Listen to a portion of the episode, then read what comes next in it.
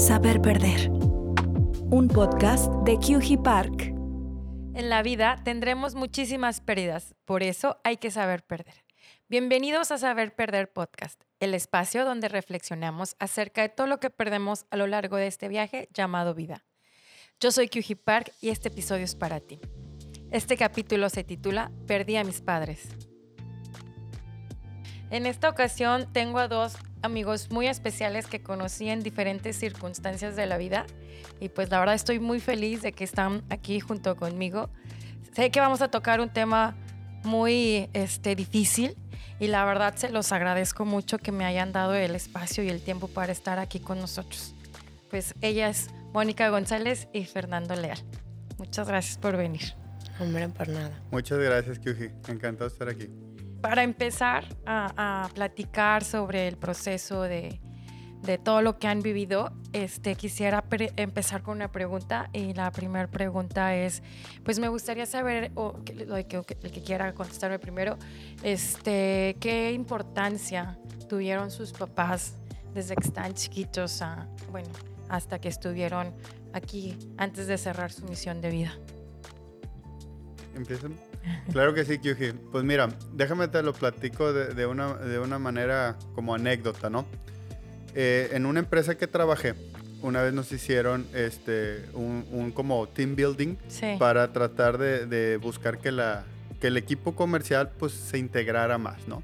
Entonces la actividad que nos ponían era este, pues empezar a contar cada quien de su infancia. Okay. Y me acuerdo mucho que casi todos los que pasaron pues contaron así como que alguna historia que, los marcó en su vida, algo así, ¿no? Porque te preguntaban eso, oye, pues, ¿qué ha marcado tu vida, no? Sí. Total que cuando llegan conmigo, me dicen, ¿y tú, Fernando? Y les digo, oigan, les voy a ser honesto. No, no sé, no tengo ninguna anécdota más que decirles que fui un niño muy feliz. Y esa felicidad fue gracias a mis papás, ¿no?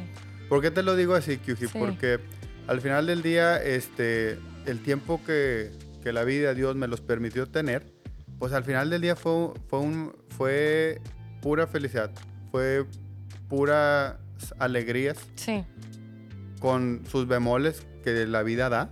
Pero al final del día tengo muchos muy buenos recuerdos de una familia unida, de una familia que siempre estuvieron juntos. Nosotros nos tuvimos que, ir fuera de, de, donde vivían mis papás. Mis papás nacieron en Puebla, crecieron en Puebla. Okay y por circunstancias del trabajo nos fuimos a, Nuevo Laredo. Entonces prácticamente al inicio pues no teníamos realmente amistades familiares, etcétera. Sí. Entonces pues no, eso forjó que, fue, que creciéramos como una familia unida. Entonces así es como lo recuerdo. Ay, muchas gracias. ¿Tú, Moni? Híjole, no sé ni por dónde empezar. Pues mira, la verdad yo también puedo decir que fui una niña muy afortunada este, este tema casi no lo hablo con nadie. Em, yo perdí a mis papás muy rápido. Yo sé que la pregunta no fue esa, pero no pensé que me doliera tanto todavía hablar de, de esa situación. Este, yo le debo todo lo que soy, para bien o para mal, a mis papás.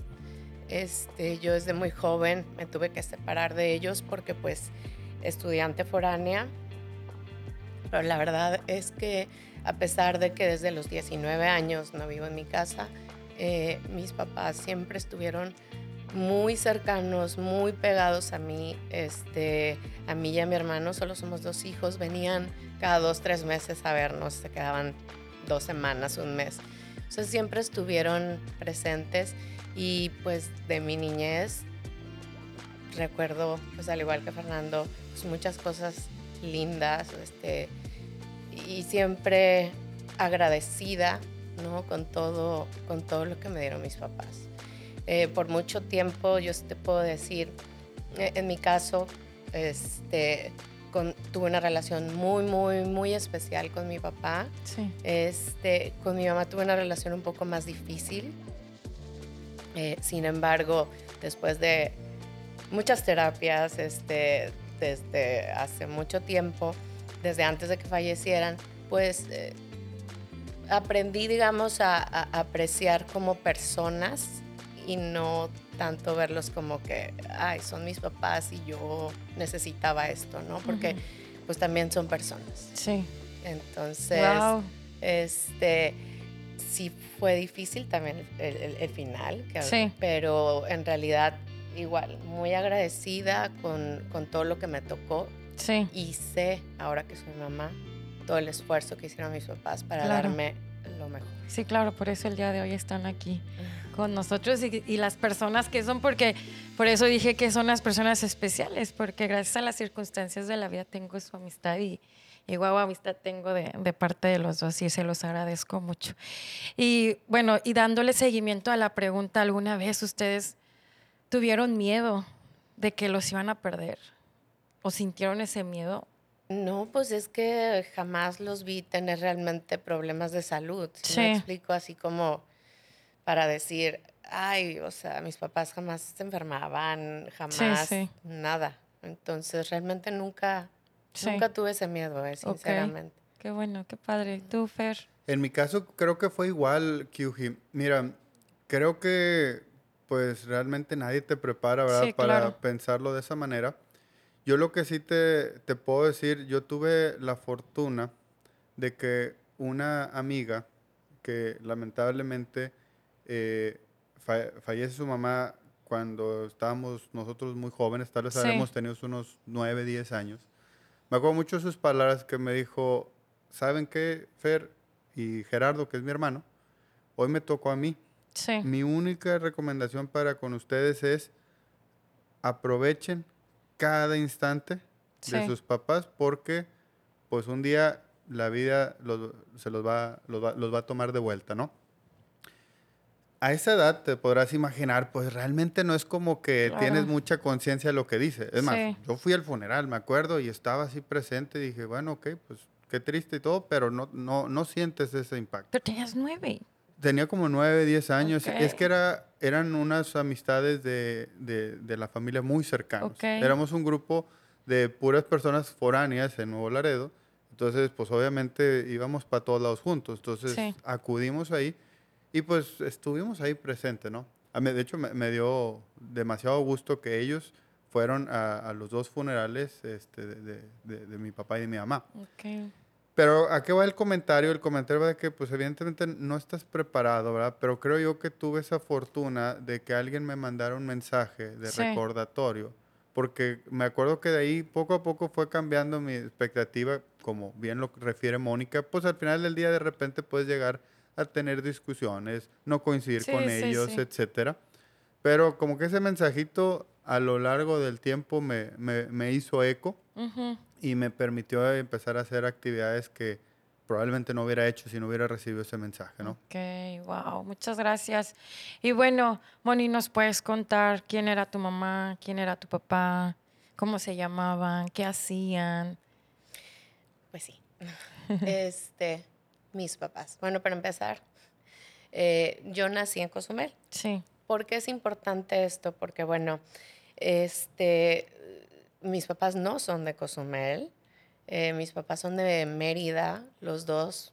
Este, ¿Cómo llega mi mamá a Cozumel? Em, bueno, desde eso siento que ya ha sido como algo que marcó la vida de mi mamá que a la vez pues también así como repercute e, en el resto de la familia, ¿no? Este, mi mamá es la más grande de seis hermanos. Ok. Eh, se llamaba Mercedes, igual que mi abuela, igual que mi bisabuela. Este, y mi abuela, Mercedes, es, ella, pues siento que fue una mujer así como diferente y adelantada para su época. Eh, se casa, ya sabes, lo, lo, que se esperaba antes. Se casa, tiene hijos. Mi abuela estudió, mi abuela era contador. Wow. O sea, para esa época, y en el sur de México realmente, realmente creo que, pues, sí, eh, o sea, no existe. No, era raro, la verdad. Este, bueno, pues ella estudia, ella se casa, em, resulta, en, en resumen, que pues ella no estaba de acuerdo, digamos que, aunque se escuche feo, para ella pues mi abuelo fue mediocre. O sea, ella con estudios y todo, y, y mi abuelo era el de que "Ay, ahora vámonos aquí y ahora vámonos, o sea, como nómadas los Sí, traía sí, y sí, así. sí. Entonces, pues mi abuela llegó un momento en que supongo que llegó así como a un hartazgo, este, y te- tenía un hermano soltero. Ok. Y el hermano soltero, pues obviamente eh, se había ido a Cozumel porque otros amigos le habían dicho, oye, aquí hay dinero, aquí vente, este, aquí hay oportunidades, Ok. etcétera. Entonces mi abuela le habla a su hermano. Es la historia como, como yo me la, me la sé, ¿no? Le habla a su hermano soltero, pero imagínate todo lo que tuvo que pasar en proceso aquí y en qué va a decir la gente y todo, para que mi abuela se haya atrevido y le diga, ya no quiero estar aquí, o sea, ya, ya no quiero estar con esta persona, ya hasta Mérida. aquí llegué.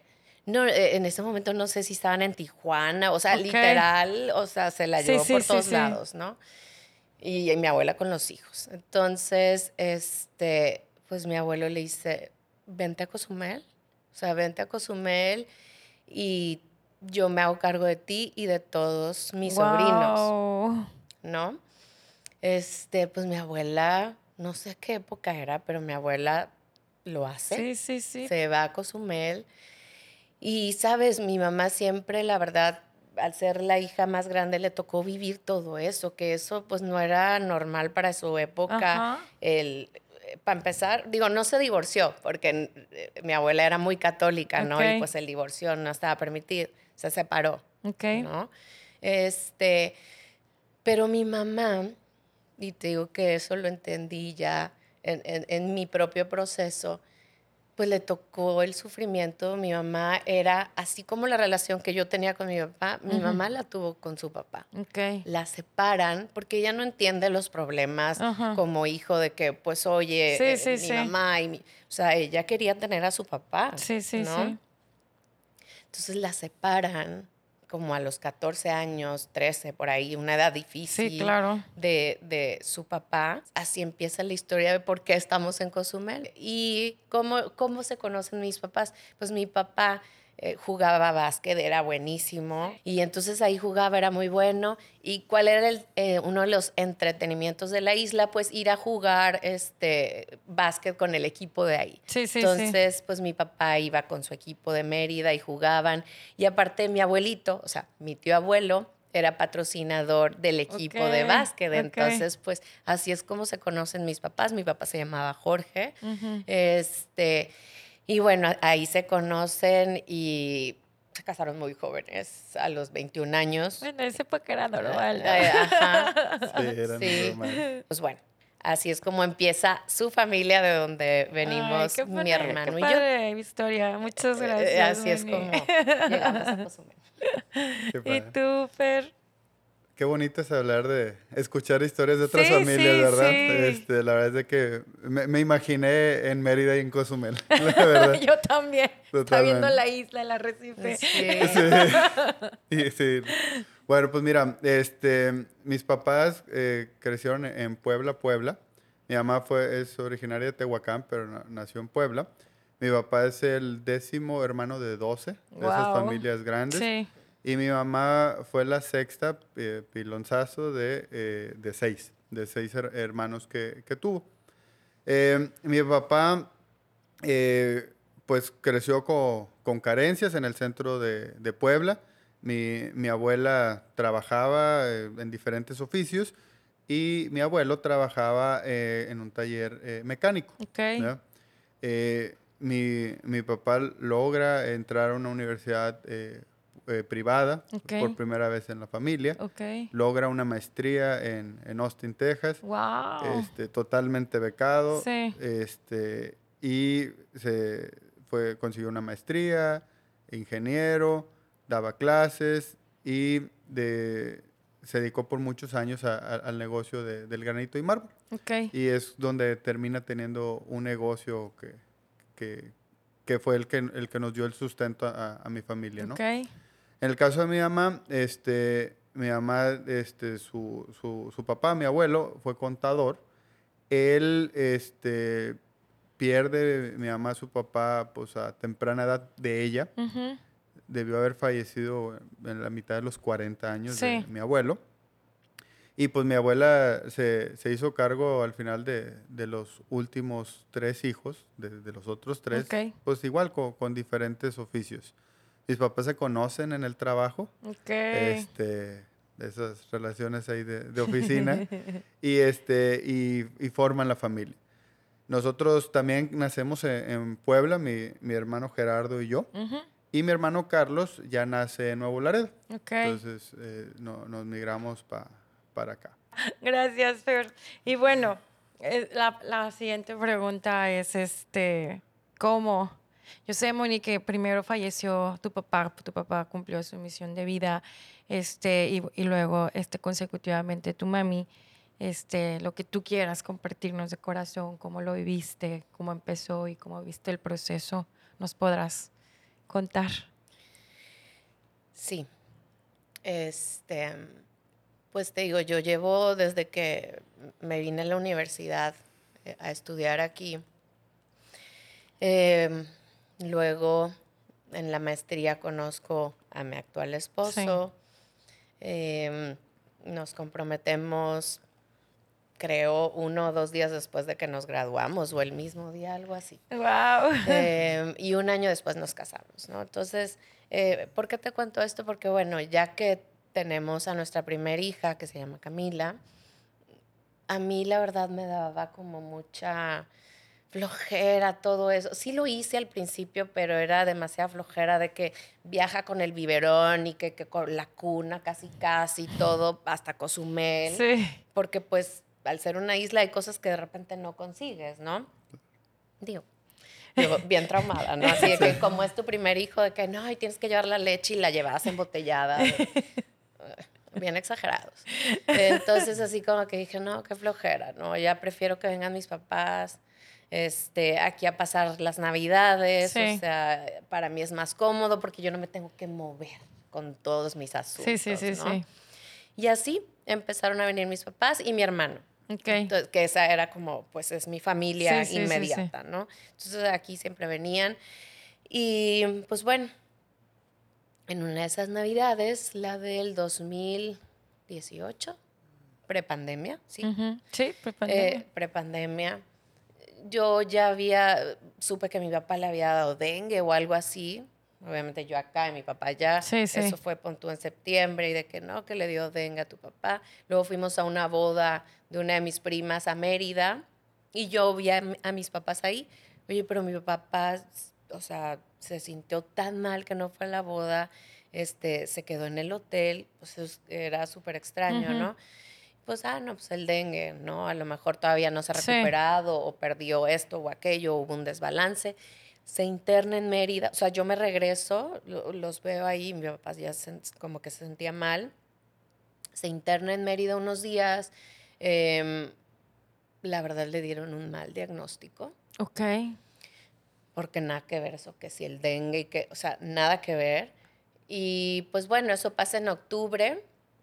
Y, ¿Y qué eh, era? eh, este pasa en octubre y luego yo me entero que mi papá un día, Sí. así de la nada, se desmaya en, en la casa en Cozumel. Y eso yo me enteré obviamente porque pues ya me lo platicó mi mamá y, y mi- Ajá. y este, pero mi papá era un hombre muy alto, ¿no? Entonces, este, medía 1,92 aproximadamente, Ok. o sea, muy alto también para ser del sur, la verdad. Este, entonces, pues bueno, no lo podía levantar el, el, el chavo, tipo el mozo que trabajaba ahí, porque pues no, ¿verdad? Me entero, no sé qué. Y ya, pues mi papá como que no estaba al 100, pero pues estaba. Ok. Entonces en Cozumel, pues no te puedo decir que haya muy buena atención médica. Y en Mérida, pues fue un mal diagnóstico también, creo yo. Eh, viene mi papá y mi mamá a pasar Navidad y este, llegaron en un vuelo tardísimo. Eh, yo los los recibo como a la una de la mañana, mi papá ya estaba en pijama. Y, y yo pues me voy a platicar al cuarto con ellos, aunque estaba de madrugada, pero como acababan de Sí. llegar y no los había visto, pues ya llegas tú como hijo y de que te pones a platicar y no sé qué, y él de Sí, sí, sí, X sí, y Y. sí, sí. Oye, y, y le toco las piernas a mi papá, porque estábamos a- en, Ujú, en- ujú. en la cama del cuarto de visitas. Ujú. Y yo, papá, o sea, ¿qué, qué, qué es esto que tienes? ¿No? O sea, mi papá delgado, alto, y, y todo se veía normal, pero yo le toco las piernas, el mus, y yo lo sentí demasiado grande. Ok. O sea, como que inflamadísimo. Sí. Y yo, papá, ¿qué es esto? Y mi papá, no. O sea, pues, como duro, como piedra. O Eh, inflamado. Inflamado, o sea, Ok. pon tú de tener una pierna normal a que le creció Sí, a lo sí, mejor sí, dos, tres tamaños, ¿no? Y de, y de todo el resto del cuerpo, cara, todo normal. Pero como traía pantalón, pues no se veía. sí, sí. Se puso los shorts de la pijama y yo le sentí y lo vi. Y entonces mi mamá me empieza a decir, y eso no es nada, me dice. Tú deberías de ver cómo tiene inflamado todo. O sea, de, digamos, de la cintura hacia la rodilla, Wow. esa parte. Sí. Este, y yo, no, no, no, o sea que eh, llegaron un 16, un 18 de diciembre, porque te digo, llegaban a pasar Navidad. Sí. Este, y yo así de que, papá, mañana mismo, mañana mismo nos vamos a, al doctor. Sí. O sea, tú, y, y yo le dije, dije, tú no te vas de aquí hasta que no sepamos qué tienes, porque yo ya Claro. sabía que había estado mal Sí, sí, y esto, sí. pero nadie le decía realmente qué era lo que tenía Ujú. algo que pues era muy evidente, mi papá era extremadamente fumador Ok. y desde muy joven. Ok. O sea, desde, no sé, ¿qué te gusta? Los 16 años, algo así. O sea, Ujú. muy, muy joven. Y bueno, ¿por qué menciono esto? Porque más adelante eh, hay una explicación de qué es lo que le había pasado. Ok. Y lo llevé a un buen hospital. Pues no, no, o sea, ¿qué diagnóstico? Pues no hay un diagnóstico, No pero hay. obviamente esto no es normal. O sea, Ajá. la inflamación que tiene en todo, o sea, genitales, o sea, absolutamente toda la, la- esta parte de la cintura hacia la rodilla, no es normal. Eh, Desde que llegó mi papá es- eh, empezamos con todo este proceso. Pasa Navidad, mi papá ya llevaba muchos estudios Sí. porque empieza el internista. Vamos a empezar con descartar, Sí. ¿no? Y le hicieron de todos los exámenes que te puedas imaginar. En el momento en que empezamos a ir con el cardiólogo y te hacen, ya sabes, como una Sí, mini sí, historia eh, de salud y, y de vida, por, em, lo primero que le dicen a mi papá es, tienes que dejar de fumar. O sea, en lo que sabemos Sí, que sí, sí. tienes. ¿Y si dejó de fumar tu papá? No, no dejó de fumar. Entonces le empezaron a hacer un chorro de estudios y yo le dije, o sea, yo eh, eh, en, en mi cabeza de inocente, y, y no se me olvida lo que dije, porque en realidad, pues, lo que dije fue, tú no te vas a ir de aquí hasta no saber qué tienes.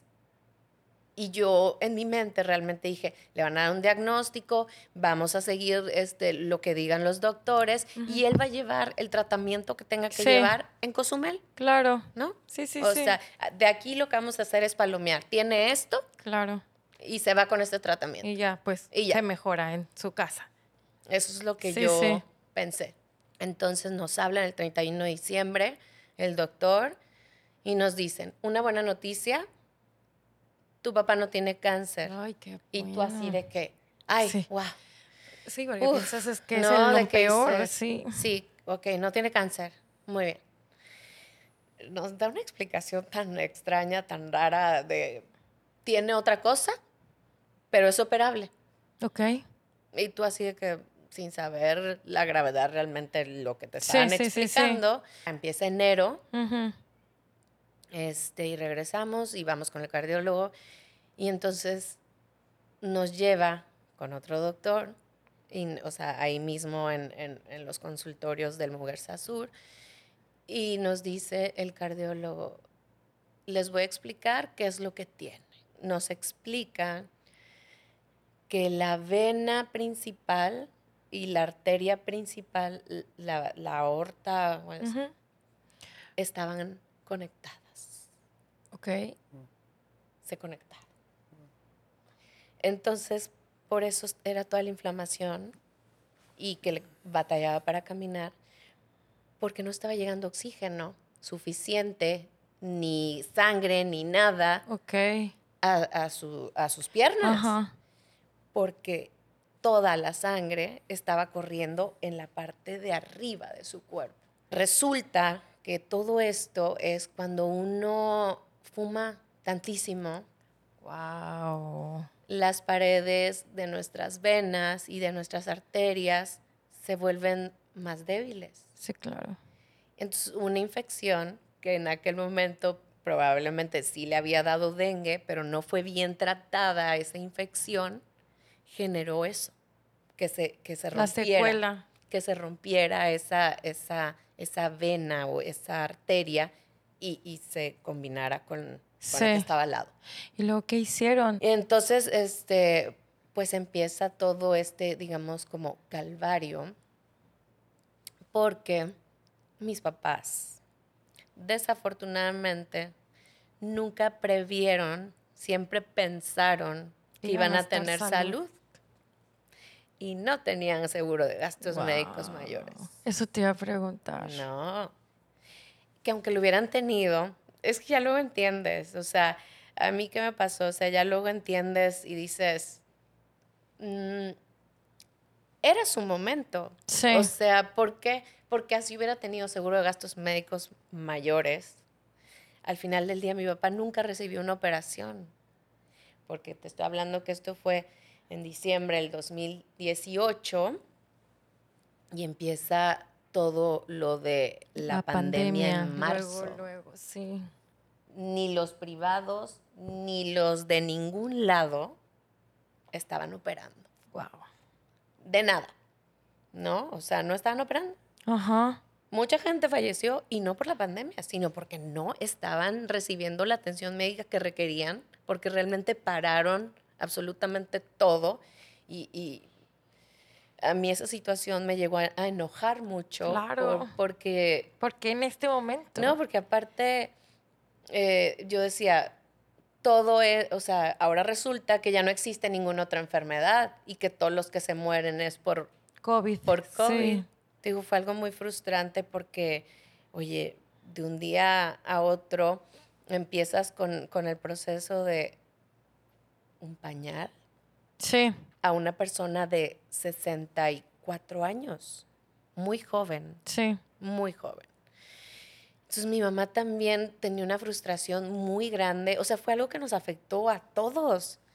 Este, porque imagínate también aquí en mi caso, el que vinieran mis papás a pasar Navidad y que luego no tuviéramos un día de cuándo se regresan, también empezó a afectar en, en- en mi parte de mi familia. Ok. Y así, y pues es tardado los procesos en, en las clínicas Sí. del IMSS, ¿no? Sí, sí. Es tardado que da tanto coraje porque yo he trabajado muchas veces en mi vida y dices, ay, me descuentan bastante dinero como para que vaya y no esté digno el lugar Sí. donde me atienden, Claro. ¿no? O sea, aprendes muchas cosas, ¿no? Y una es siempre tener seguro gastos médicos, ¿no? Sí. O sea, se aprenden cosas. Y deja tú, o sea, ya después de todo esto, yo le dije a toda mi familia, si no tienen, o sea, a mis tíos, si no tienen seguro gastos médicos, adquiéranlo en este momento. Sí, de hecho, Fernando es el que te puede decir un chorro, porque esa gente de seguros, Eh, este, o sea, todos mis Sí. seguros los tienes re. sí, Si, si me permites, Mónica, Sí, nada más claro. hacer, hacer el comentario. Mira, esto es generacional. Sí, Llevamos varias generaciones. O sea, no era un tema de tu papá, de tus papás, es un tema de una generación. Y yo creo que apenas estas nuevas generaciones están empezando a ver la importancia. la importancia de prevenir en todos los sentidos, Sí. no nomás en la parte de salud, en la parte de, de educación, educación, finanzas, Retiro, ejercicio, lo que gustes. salud, sí. Apenas estamos empezando a ver ese cambio. Entonces, toda la generación, eh, digo, por la edad que, que refieres de tus papás, pues eran muy similares a las edades de mis papás. Evidentemente, así crecieron con eso, Sí. con, con- con- con, eh, con esa forma de ver las cosas. Y bueno, cambió eso. hay que tomar en cuenta algo. Digo, en el caso de, de, de mis abuelas, fallecieron arriba de los 95 años. En el caso de mi abuelo eh, eh, paterno, falleció después de los 80. Ujú. El chip que traían esas generaciones era, falta mucho. Falta mucho. En algún momento me preocuparé, ¿verdad? Y creo que por eso esa generación de, de papás, si me permite Sí, más ¿no? cons- con- construir sobre eso, creo que este, pasa, sigue pasando todavía. Oye, a mí me toca ver por, por el trabajo a personas que a los 62, 63 empiezan a preguntar, oye, ¿cómo es un seguro de gastos médicos mayores? ¿Por qué está preguntando a esta edad? Sí. ¿verdad? Me explico. O, fíjate, veo más personas, hijos, que preguntan por sus papás. Sí. ¿Por qué? Porque está, eh, bien- están viendo otro tipo de situación. Y ¿no? sabes que precisamente como habíamos visto Carlos y yo que mi papá como que no andaba bien de salud, te digo, antes de que se Ajá. viniera para Navidad, este me dijo Carlos, "Oye, ¿cómo ves si de regalo de Navidad le damos a tu papá un seguro de gastos médicos?" Literal. ¿Y si lo hicieron? Ah, bueno, es que fue en... Ok. Llegan, ya que tienes una condición, Ya no se puede. ya no se puede. Sí. Exacto. Entonces, pero esa era nuestra idea, porque sabíamos que estaba batallando, pero pues al no tenerlo todos los días cerca o así, pues no sabes qué tanto en cuestiones de salud está batallando, ¿no? Sí.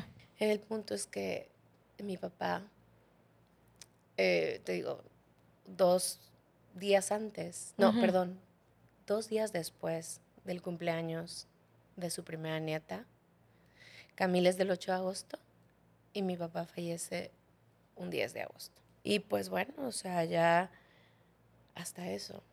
Esperó a que llegaran mi mamá y mi hermano, porque yo ya lo vi muy, muy mal. Sí. Llega mi mamá, este, lo ve ya en, en el hospital, en una camilla, de que la ve y de que le dice mi cielo. Así se decían, mi cielo y mi vida. Ok. Eh, así se decían ellos. Y mi hermano dice que vaya mamá a comer, o sea, llévansela a comer. Nos vamos, llegamos, comemos y en eso recibe una llamada de mi hermano. Regrésate que papá acaba de morir. Muchas gracias, Moni, por compartirnos algo tan personal. Te lo agradecemos mucho que te hayas abierto. Este, y bueno, Fer, ¿nos puedes compartir quién, quién cumple su misión de vida primero, tu mamá o tu papá? O, o, bueno, mi papá. Eh, Kyuji, mira, me gustaría construir sobre lo que ya nos ha Sí. compartido Moni, porque he tenido el honor de escuchar a otras personas que me buscan porque dicen, oye, pues sé que tus papás Sí. ya fallecieron, cómo le hiciste, qué viviste, etcétera. Y hay muchos patrones que se repiten, ¿ok? En el caso de mi papá, mi papá fallece primero, Ujú. es diagnosticado con cáncer de colon en el 2013. Ok. Y tuvimos la fortuna que su diagnóstico era de seis meses y nos vivió dos años, siete meses más. Ok. Y algo que comentaba ahorita Mónica, que tiene toda la razón, el, el- el estado anímico Sí. de la familia, más que el de la persona que está viviendo la Sí. enfermedad, es crucial. Porque a mí me tocó una experiencia muy similar con la que comentaba Mónica. Mi papá, ya cuando perdió lucidez, trataba de, de- hacer, o sea, nos mandaba a llamar a mis hermanos y a mí, y como si nos quisiera contar, porque ya no podía hablar, pero murmuraba o balbuceaba, y nos trataba de contar como que una anécdota, una historia, Sí. ¿sabes cómo? Entonces, pero nosotros lo que veíamos es, si nosotros anímicamente como familia estamos bien, ellos van a estar bien. Sí. Caso similar con mi mamá. Mi mamá, fíjate, eh, cosa curiosa, mi mamá tiene, tuvo diabetes desde que yo tenía uso de razón Ok. y falleció tres años después, dos años, once meses después que, que mi papá. Mi mamá fallece en el, en el 2019. Y, y mismo, misma escena. Mi mamá fallece en el hospital Ujú. unas horas después de que eh, mi hermano Gerardo y yo vamos y le susurramos al oído, mamá, estam- estate tranquila. Nosotros vamos a ver por Charlie. Tú siéntete tranquila. Unas horas después, falleció. Impresionante. ¿Por qué lo comento? Porque al final del día es, es como lo que te decía este, Moni. cuando ya la- los familiares también se empiezan a cansar, Sí, ya también eh, la persona que, que- que está padeciendo la enfermedad empieza a, a fallecer, a- empieza también a, a- tirar la toalla de alguna manera. Y cosa también viceversa. Hay personas que la familia es quien saca, ¿va? porque hay veces que la, la persona enferma es la que no quiere sí, y la, em- y, y- y la familia, este, como en el caso de Moni decía, oye, no, espérate, échale ganas, échale ganas, ¿no? por...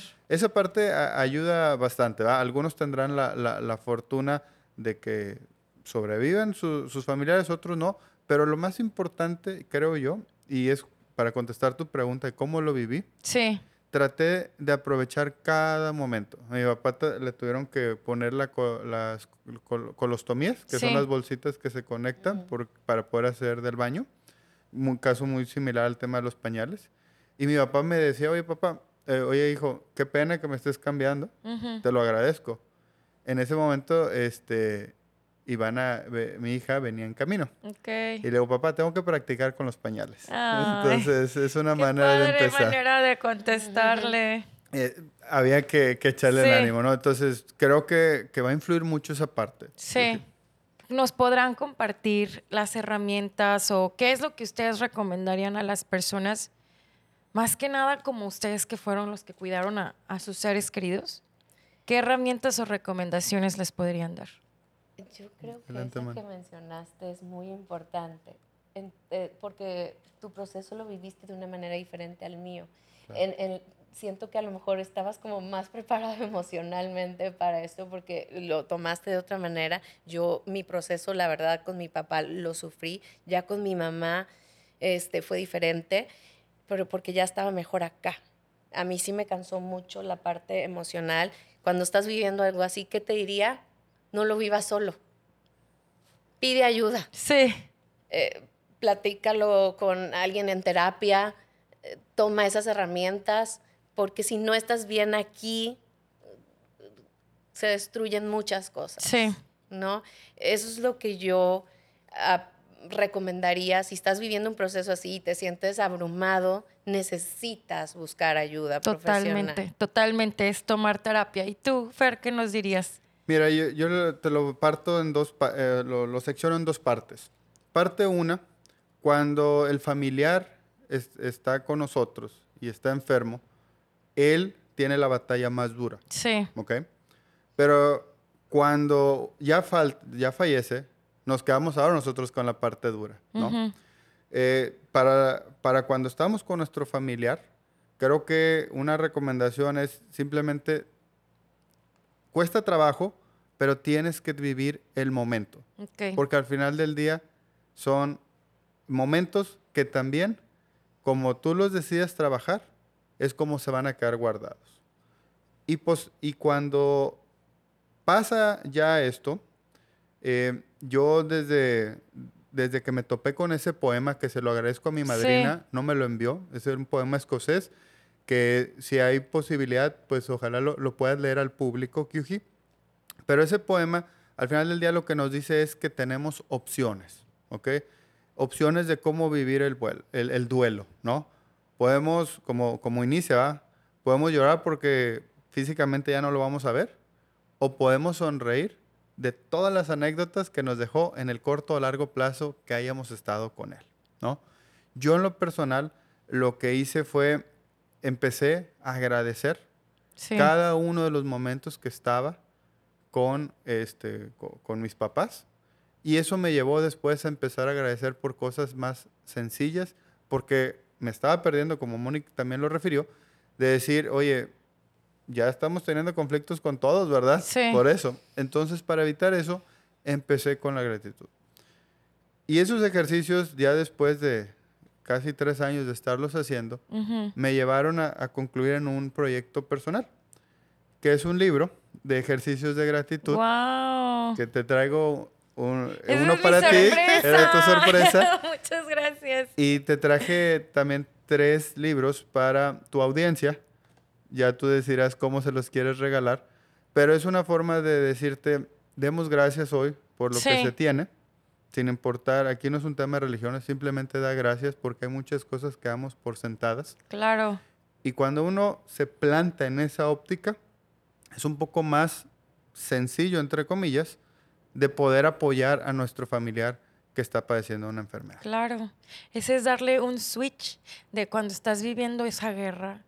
Este, si lo cambias a, a la gratitud, como que va a ser un camino más sencillo de recorrer. A ver, ¿me lo puedes pasar? Claro que sí.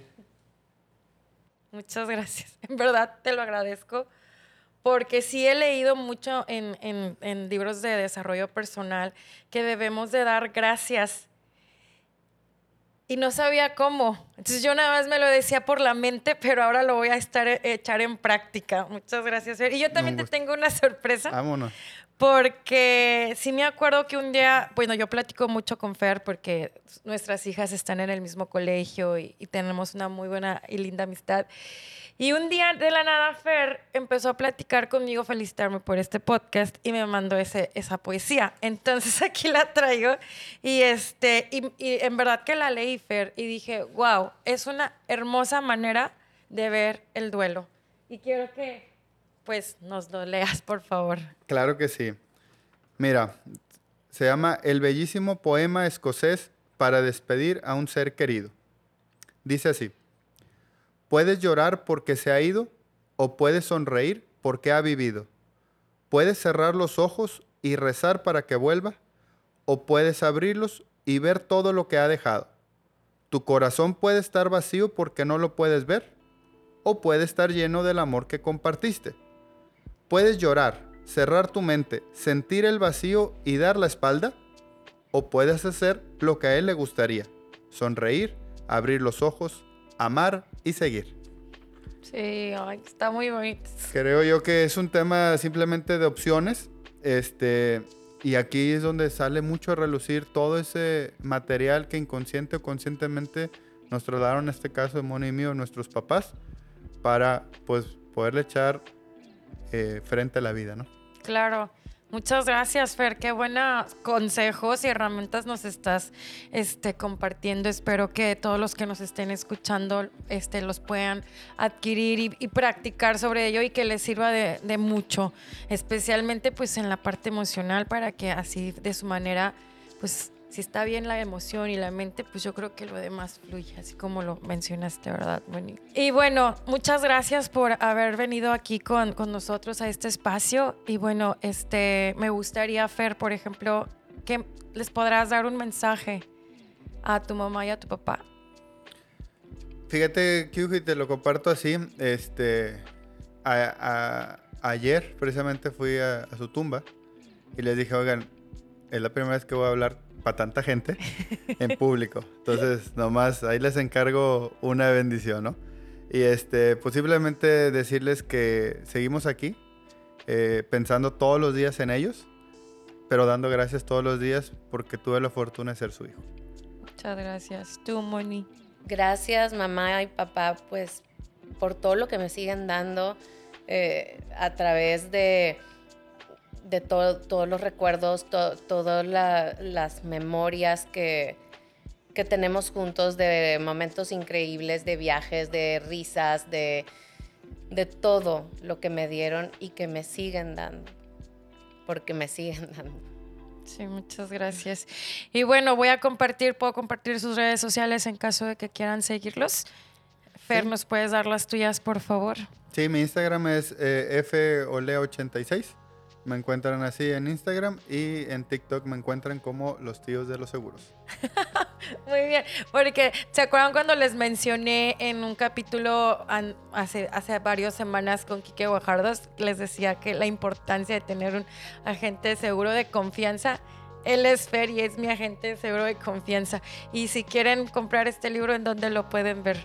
Eh, me pueden escribir directamente en, eh, en el Instagram y te voy a dejar un correo de contacto para que lo puedan poner ahí en, en los comentarios del video. Muchas gracias.